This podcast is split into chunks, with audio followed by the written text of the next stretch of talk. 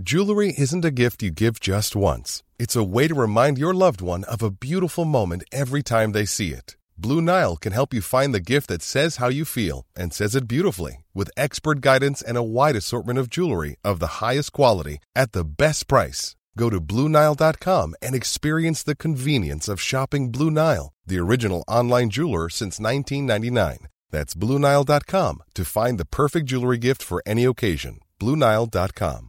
Ryan Reynolds here from Mint Mobile. With the price of just about everything going up during inflation, we thought we'd bring our prices down. So to help us, we brought in a reverse auctioneer, which is apparently a thing. Mint Mobile unlimited premium wireless. Ready to get 30, 30, bit to get 30, bit to get 20, 20, 20, bit to get 20, 20, bit to get 15, 15, 15, 15 just 15 bucks a month. So, Give it a try at mintmobile.com slash switch. $45 upfront for three months plus taxes and fees. Promo rate for new customers for limited time. Unlimited more than 40 gigabytes per month. Slows. Full terms at mintmobile.com. Bienvenue au Balado Urbania. Mauvaise journée à tous et bienvenue au pire moment de l'histoire avec Charles Beauchesne, le podcast historique qui redonne une sale dose de perspective aux angoisses des milléniaux. Oui, oui, pas savoir ce que tu vas faire de ta vie à 32 ans, c'est vraiment la pire affaire qui peut t'arriver. Donc aujourd'hui, on parle du massacre de la Saint-Barthélemy. Je vous jure que ça va être encore pire que tout ce que vous imaginez. Parce que le massacre de la Saint-Barthélemy, euh, c'est en fait le jour au 16e siècle où les catholiques de Paris ont décidé sur un genre de coup de tête collectif de massacrer tous les protestants de la ville, sans égard à leur âge, sexe, fonction ou même leur capacité à faire d'excellents massages. Ce qui pourtant me semble être quelque chose dont tout le monde avait besoin à une époque aussi stressante. Ça a l'air assez simple de juste décrire une tuerie pendant un épisode au complet. Je... Non, non, c'est pas vous qui lisez là-dessus depuis des semaines en vous réveillant la nuit à cause de votre toute nouvelle peur maladive de vous faire stabber dans votre lit. On a affaire ici à un gros labyrinthe d'intrigues politiques super compliqué. C'est un épisode où on parle de tentatives d'assassinat stratégique, de manipulation politique, de roi-enfant dépassé, de reine régente maniganceuse, de carnage pendant un mariage. Bref, vous allez réaliser que Game of Thrones a finalement rien inventé parce que dans le fond, l'histoire de notre monde, c'est pareil comme HBO, mais avec beaucoup moins de tits et de nains attachants. Alors aujourd'hui, on jase d'intolérance religieuse et de qu'est-ce qui arrive quand tu cultives la peur jusqu'à ce que ça te pète d'en face. Un genre de reminder pour ceux qui se disent que les statuts Facebook de leur oncle xénophobe en majuscule plein de fautes, c'est somme toute inoffensif. Oh ouais, mais go, donne du gaz! Le massacre de la Saint-Barthélemy. Et là là, par où commencer? A priori, l'événement semble être un banal cas de bigoterie exposant trois, l'homme est un loup pour l'homme, euh, ainsi que toute cette shit. Mais avant de rentrer dans le vif du sujet où les gens se charcutent à vivre dans les rues de Paris, permettez-moi de faire un super long préambule qui va faire genre le trois quarts de l'épisode. Est-ce que j'aime ça faire des préambules? Parce qu'un spadassin qui tue du monde à l'épée dans la rue au 16e siècle, ça se peut. Mais quand la population au complet décide spontanément de s'y mettre en même temps, euh, faut comprendre qu'est-ce qu'il y avait dans le croque-pot avant que ça explose. C'est pas fait pour cuire du riz, by the way. Voici donc un survol de ce magnifique clusterfuck historique où chaque intervenant a réussi à prendre la pire décision possible, et ce, à toutes les occasions.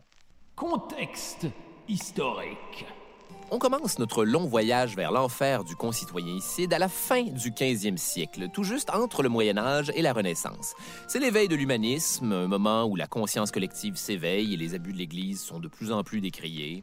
Écoutez tout le monde, c'est peut-être la Renaissance qui parle, mais j'ai comme soudainement un pressentiment que des évêques pleins de bling qui reçoivent des fellations en dessous de la soutane ne sont peut-être pas les plus crédibles pour donner des leçons en termes de vertu. Ah, y a pas à dire, les mecs, je crois qu'il tient quelque chose. Aussi, l'apparition de l'imprimerie accélère la diffusion des idées à grande échelle, ce qui permet à plusieurs de se rendre compte qu'ils sont pas les seuls à penser que le Moyen Âge, c'est de la merde au propre comme au figuré. Comme on a pu le voir dans notre épisode de la première saison sur Vlad l'Empaleur. N'hésitez surtout pas à donner plus de views aux épisodes de la saison 1. On a pu observer le même phénomène avec l'arrivée de l'Internet, quand plusieurs ont découvert qu'ils n'étaient pas seuls à aimer s'habiller en mascotte de renard afin d'atteindre l'érection. J'en profite pour saluer tous les furries qui nous écoutent. Les gens jugent beaucoup ce que vous aimez. C'est dans ce contexte que le moine allemand Martin Luther décide d'afficher sur la porte de son église une liste de 95 thèses sur la religion catholique. Vous pouvez imaginer que le message, c'était pas nécessairement Let's go, guys, vous allez dans la bonne direction. Il critique entre autres la pratique des indulgences, euh, pratique qui consiste à donner de l'argent ou des biens à l'Église pour se faire pardonner ses péchés, parce que apparemment Dieu est une grosse guidoune boudeuse qu'on peut défâcher en lui donnant des cadeaux. Détail intéressant. Ce que Luther propose est en fait une version gros bon sens de la religion catholique, plus sincère et moins euh, être des pions dans un jeu d'échecs qu'on comprend pas. En gros, il va dire que la foi et la lecture de la Bible, c'est plus important qu'écouter des taouins qui se pensent être plus l'ami de Dieu que toi. Et ça, ça inclut les papes qui ont souvent plus haut de chapeau que de bonnes intentions à cette époque. Détail intéressant dans un détail intéressant. Les protestants croient pas non plus au purgatoire, cette espèce de salle d'attente du paradis où, encore une fois, on peut se faire pardonner ses péchés. Il faut croire que les catholiques aiment vraiment savoir qu'ils ont des plans B juste au cas où ils auraient eu les mains baladeuses à un moment donné. Ce qui arrivait plus souvent que ce avec quoi on devrait être confortable. Les idées de Luther vont rapidement se propager dans le Saint-Empire romain germanique et vont même voyager jusqu'aux pays scandinaves. Aussi révolutionnaire qu'elle puisse paraître en 1517, l'idée de proposer une version sans calories de l'Église va être reçue assez favorablement dans le coin. Oui, j'imagine que j'adopte le protestantisme maintenant. Et toi, Bjorn? Oui, oui, moi aussi, je crois me reconnaître vaguement dans cette doctrine. Parfait, mangeons des boulettes maintenant. Oh, et cette satanée table et Kedalen qui fait des siennes maintenant.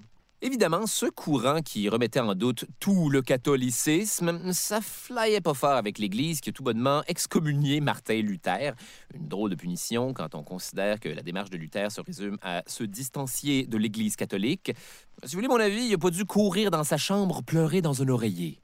Du côté de la France maintenant, le toujours très fruité roi français François Ier, allez voir sur Google, on dirait Gimli puis Gandalf mergé avec la hausse d'un sofa, garde une attitude somme toute très tolérante, favorisant un protestantisme évangélique au sein du catholicisme, plutôt qu'encourager la séparation de l'Église. Je le déclare, pas de chicane dans ma cabane. Ça alors, quel homme! Cela dit, quelqu'un réussit quand même à arriver au bout de sa patience pendant ce qu'on a appelé l'affaire des placards. Je vous rassure, c'était pas un party safe space où les gens étaient invités pour s'avouer leur homosexualité puis finalement tout le monde a choqué une fois sur place, mais plutôt un mouvement de placardage d'un texte polémique anticatholique qui s'intitulait Article véritable sur les horribles, grands et importables abus de la messe papale, intentés directement contre la sainte scène de notre Seigneur, seul médiateur et seul sauveur Jésus-Christ. Ouais, faut croire qu'on est encore loin de l'époque du clickbait parce que sinon ça aurait été présenté comme Le top 10 des pires abus papales. Le numéro 8, vous n'en croirez pas vos yeux. Cet enlevant pamphlet, qui devait à la base être l'équivalent d'un fanzine médiéval, s'est retrouvé un peu partout à Paris, dans plusieurs villes en province, et même directement sur la porte de la chambre de François Ier, et c'était apparemment juste assez pour qu'il devienne un catholique radical. Le roi aurait d'ailleurs immédiatement proclamé sa foi catholique. Je suis catholique! Ça alors, quel homme! François Ier fait donc un 180 degrés et se range aux côtés du pape avant de faire arrêter et brûler vif, ça et là, quelques figures importantes du protestantisme. Ouais, finalement, il faut croire qu'il fallait pas se fier à son petit sourire coquin qu'on voit sur les peintures où il a l'air de dire « J'ai mangé une grosse tarte à moi tout seul. Oh là là, la cochonne. » Malgré la sortie drama queen du roi, le protestantisme continue à faire des adeptes grâce, entre autres, à Jean Calvin qui inventa le calvinisme. Et non, c'est pas une maladie qui te fait perdre tes cheveux, mais bien une autre forme de protestantisme qui ressemble beaucoup au luthérisme de Martin Luther. Sauf que Calvin a trouvé le moyen de mettre son nom par-dessus, à l'image d'un poster d'Oceaga par-dessus un poster du Rockfest sur une palissade de chantier de construction l'été. Détail intéressant. Les premiers protestants ne s'appelaient pas les protestants, on les appelait plutôt les réformés. Le terme protestant fait son apparition en 1529, en référence au fait que ce sont des gens qui protestent contre l'Église catholique. C'est aussi la combinaison de deux mots latins, pro, qui veut dire témoigner de, et testare, qui signifie la foi. Donc, protestant voudrait aussi dire témoigner de sa foi. Mais de toute façon, ça n'a aucune importance parce que les catholiques français, en bons douchebags parisiens, les ont surnommés les Huguenots, ce qui se voulait à la base un terme méprisant, mais que les protestants français vont se réapproprier. Genre, What up my Huguenot, Huguenot please, that bitch ain't getting no money of this Huguenot. C'est vraiment devenu leur mot à eux. Mais c'est plutôt en 1559 que les excréments vont percuter le ventilateur, et ça, on le doit à deux événements marquants. Tout d'abord, les monarques de la France, l'Espagne et du Saint-Empire romain germanique signent un traité qui met fin à la guerre les opposants, ce qui va leur permettre de faire front commun pour gérer la désagréable montée du protestantisme chacun de leur bord. Car quoi de mieux pour devenir des amis que tous être intolérants avec la même minorité? Ensuite, le roi Henri II meurt d'un coup de lance accidentel pendant une joute amicale lors du mariage de sa propre fille avec le roi d'Espagne. Euh, tenez ma bière, je vais vous montrer comment on joute. Il n'a pas été capable. Le résultat de cet élan royal de spontanéité va mener son fils François II sur le trône à 15 ans. Il se retrouve donc avec le pouvoir de toute la France entre les mains à un âge où tu n'es même pas capable de gérer le pouvoir de ta propre hygiène personnelle. D'ailleurs, dans les faits, c'est surtout sa mère, Catherine de Médicis, qui va tirer les ficelles. Et c'est pile à ce moment-là que toute la gang de vieux nobles qui siègent au conseil va commencer à magouiller pour se tailler une place de choix auprès du roi. Donc, sur le conseil du roi, on retrouve Dans le coin gauche, les ultra-catholiques comme les Guises et les Montmorency. Dans le coin droit maintenant, les protestants avec les Bourbons-Condé, un doute qui s'appelle Montgomery et Gaspard de Coligny. qui est pas mal le nom le plus important à retenir pour la suite des choses. Ouais, dans le fond, oubliez tout le reste. Malheureusement pour eux, après deux ans de manigance de parloir, François II meurt d'une otite et est remplacé par son encore moins qualifié petit frère de 10 ans, Charles IX.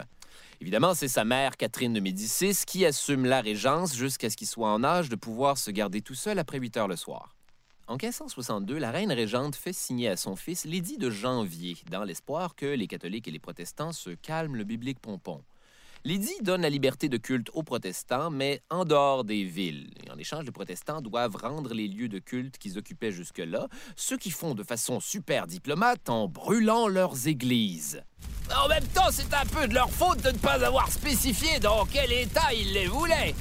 Euh, C'était pas non plus comme si le débat avait été super sain depuis le début. Le 1er mars 1562, dans la ville de Wassy, le duc François de Guise surprend une célébration protestante à l'intérieur de la ville, ce qui, selon l'édit de janvier, est illégal.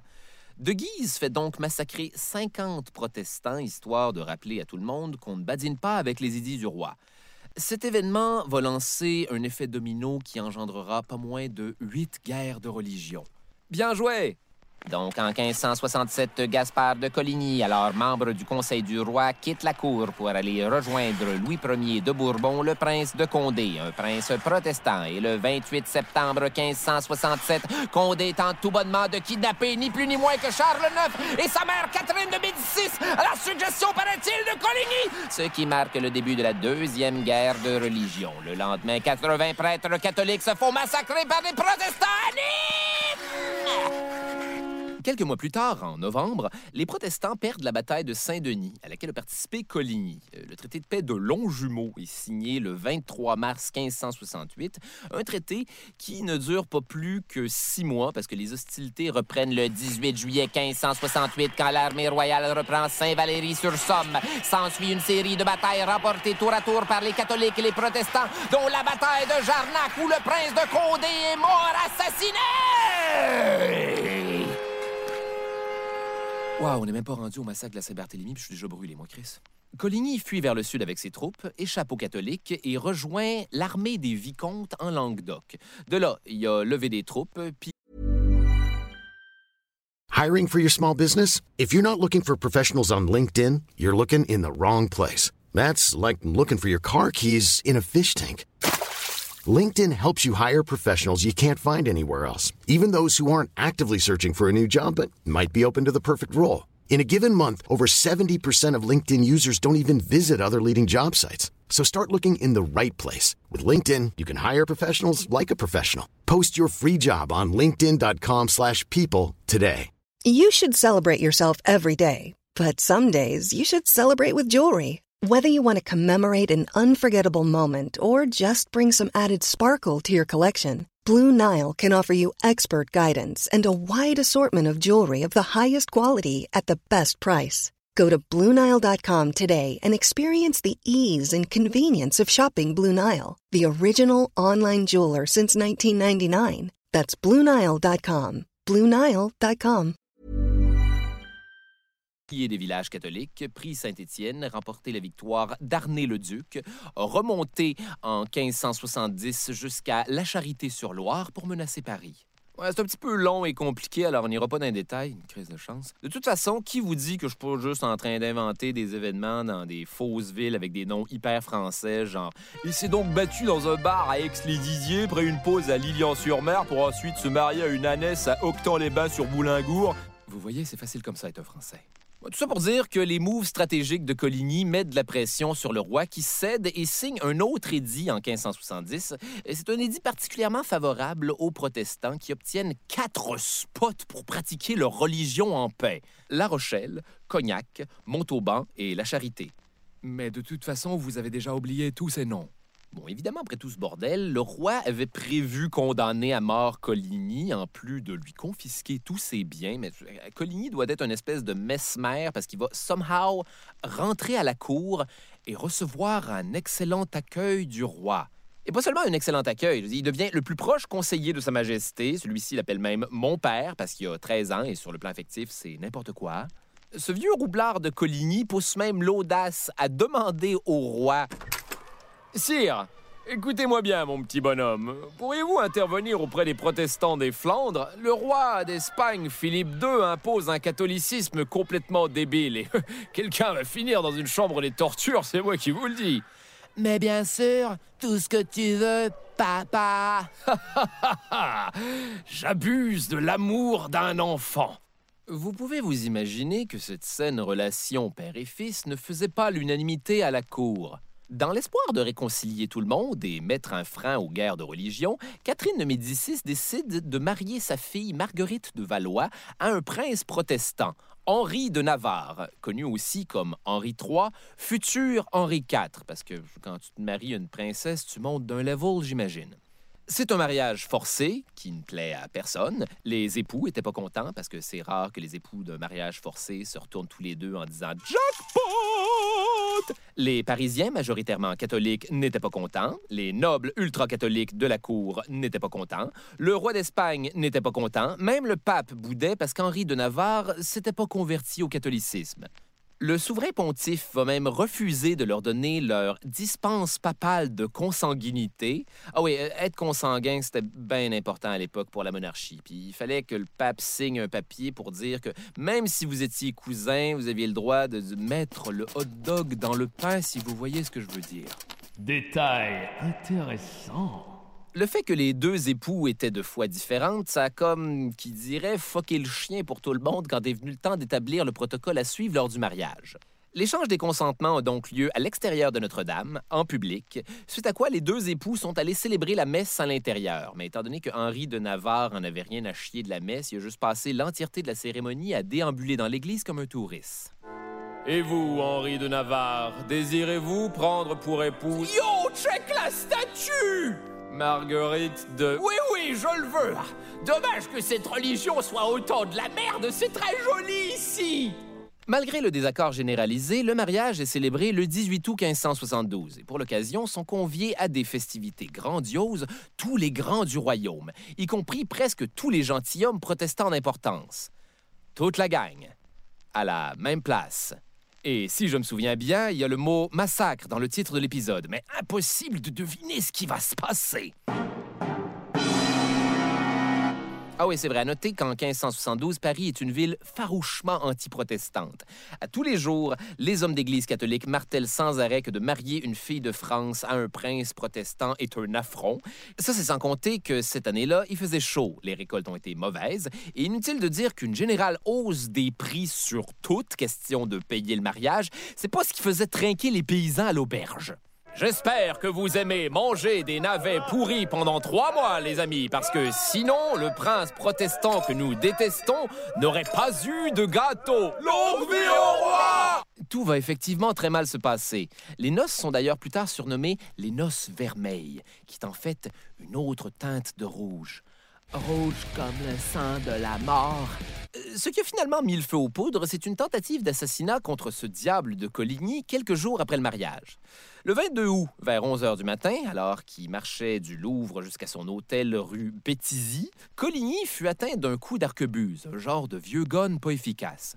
L'histoire veut qu'il aurait été sauvé parce qu'au moment où le tireur faisait feu, Coligny se serait penché pour relasser son soulier, limitant ses blessures à sa main et son bras gauche, créant ici une espèce d'effet Monsieur Magou. Genre, prochaine étape, il était sauvé par l'odeur d'une tarte aux pommes qui refroidissait sur la fenêtre. Évidemment, ça fait scandale dans la capitale. Les protestants réclament justice. Paris est au bord de la guerre civile avec les Huguenots bitches.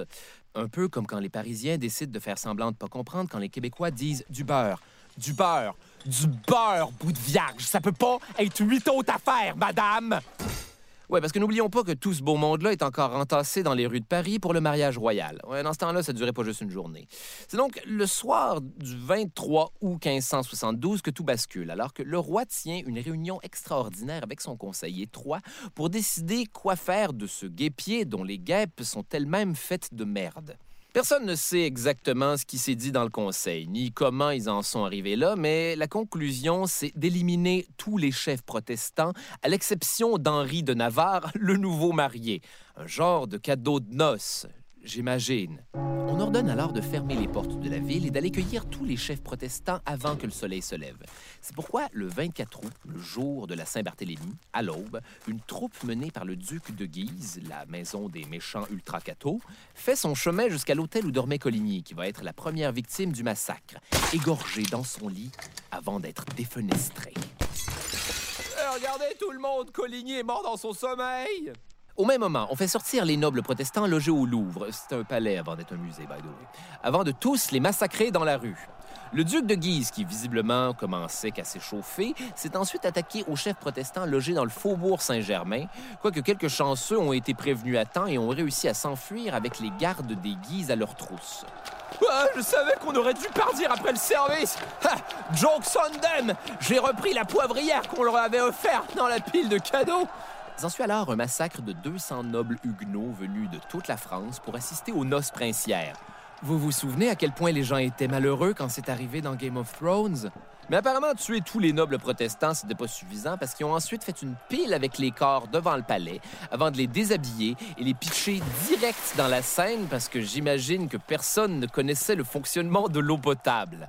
Et là où ça devient vraiment tragicomique, c'est qu'en se réveillant, le bon peuple de Paris est persuadé que c'est eux autres qui sont victimes d'une attaque des protestants.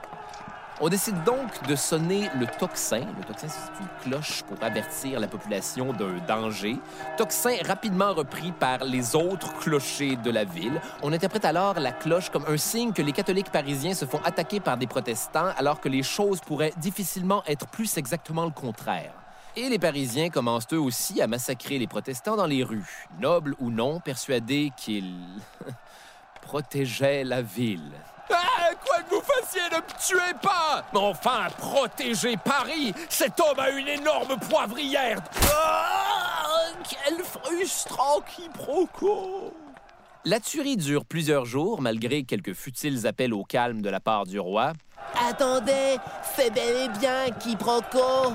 Pour une raison étrange, le massacre va également aller jusqu'à toucher les étrangers, notamment les Italiens, parce que tant qu'à commettre des crimes au nom de la religion, aussi bien en profiter pour se débarrasser de quelques Italiens on the side. Tuez tous ces protestants qui mangent des spaghettis Oh, mamma mia Détail dark. Le cadavre de Coligny va éventuellement être retrouvé par la foule qui va l'éviscérer, lui couper le bat et le décapiter avant de le plonger dans la Seine où il pourrit trois jours avant d'être pendu au gibet de Montfaucon. Et tout ça sans tête, je vous le rappelle. C'est complètement irrespectueux à ce stade-ci, mais là, j'ai juste envie de savoir comment ils ont fait. Le 26 août, après plusieurs jours enfermés dans le Louvre, le roi fait une déclaration où il endosse la responsabilité de l'exécution des chefs de guerre protestants en donnant comme explication qu'il tentait de prévenir une conspiration de l'amiral Coligny. Mais malheureusement, il est déjà trop tard et les massacres se sont répandus à l'extérieur de Paris jusqu'en province où on continue à tuer des protestants jusqu'en octobre. Mais puisque je vous dis d'arrêter Au total, on estime à 3 000 le nombre de morts à Paris et entre 5 000 et 10 000 dans le reste de la France. Certains disent même 30 000.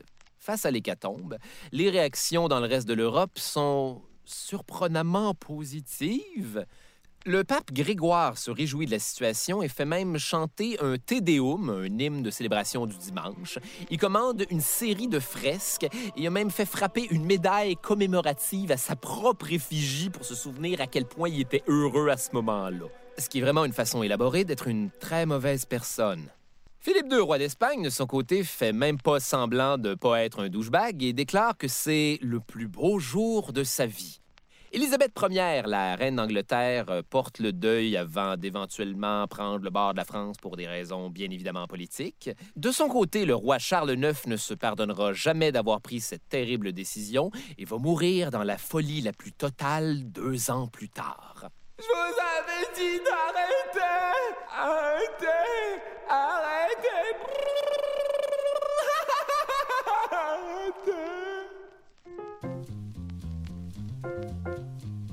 L'histoire tragique du massacre de la Saint-Barthélemy contient son lot de trous et de points d'interrogation. Même si l'assassinat de Coligny est clairement l'allumette qui a été nonchalamment jetée sur le baril de sauce, les historiens s'entendent pas sur qui a commandé le meurtre. Est-ce que c'était les Guises, la famille ultra-catholique? Ça pourrait aussi être Ferdinand Alvarez de Tolède, un gars que vous connaissez zéro parce que j'en ai pas parlé, mais qui était le gouverneur des Flandres et qui aurait fait ça au nom du roi d'Espagne qui n'aimait pas qu'on vienne s'ingérer dans sa façon de gérer ses protestants. Est-ce que c'est la faute de Catherine de Médicis, qui aurait été jalouse du pouvoir de Coligny sur son fils de 13 ans? En même temps, les historiens s'entendent pour dire qu'elle a fait sa part dans l'effort de paix puisqu'elle a marié sa fille à un protestant. Qui sait, c'est peut-être un travail d'équipe, l'idée d'un seul homme, nous ne le saurons jamais. c'est sûr qu'on peut débattre longtemps des enjeux politiques derrière cette histoire, mais ce que je préfère y voir, c'est la preuve que les choses peuvent dégénérer quand tu nourris constamment la peur de l'autre dans une population. Puis je dis toutes ces choses-là sans que ça ait le moindre rapport avec l'islamophobie latente dans le monde d'aujourd'hui. N'essayez même pas de faire un lien. Bref, c'était les pires moments de l'histoire avec Charles Beauchesne. Et le cauchemar se poursuit dans un prochain épisode. Huguenot. Les pires moments de l'histoire, c'est au texte et à la recherche Charles Beauchesne, Audrey Rousseau et François de Grandpré. Pour Urbania, à la réalisation, Barbara Judith Caron. Au montage, Lucie Fournaison et la productrice exécutive, Raphaël Huismans. Le balado Les pires moments de l'histoire avec Charles Beauchesne est une production d'Urbania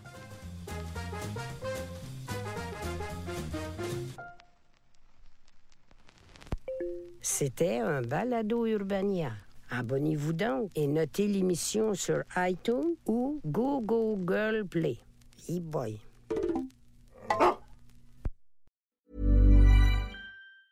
Mom deserves the best, and there's no better place to shop for Mother's Day than Whole Foods Market. They're your destination for unbeatable savings, from premium gifts to show-stopping flowers and irresistible desserts. Start by saving 33% with Prime on all body care and candles. Then get a 15-stem bunch of tulips for just $9.99 each with Prime. Round out Mom's menu with festive rosé, irresistible berry chantilly cake, and more special treats. Come celebrate Mother's Day at Whole Foods Market. Hi, I'm Daniel, founder of Pretty Litter. Cats and cat owners deserve better than any old fashioned litter. That's why I teamed up with scientists and veterinarians to create Pretty Litter. Its innovative crystal formula has superior odor control and weighs up to 80% less than clay litter. Pretty Litter even monitors health by changing colors to help detect early signs of potential illness. It's the world's smartest kitty litter. Go to prettylitter.com and use code ACAST for 20% off your first order and a free cat toy. Terms and conditions apply. See site for details.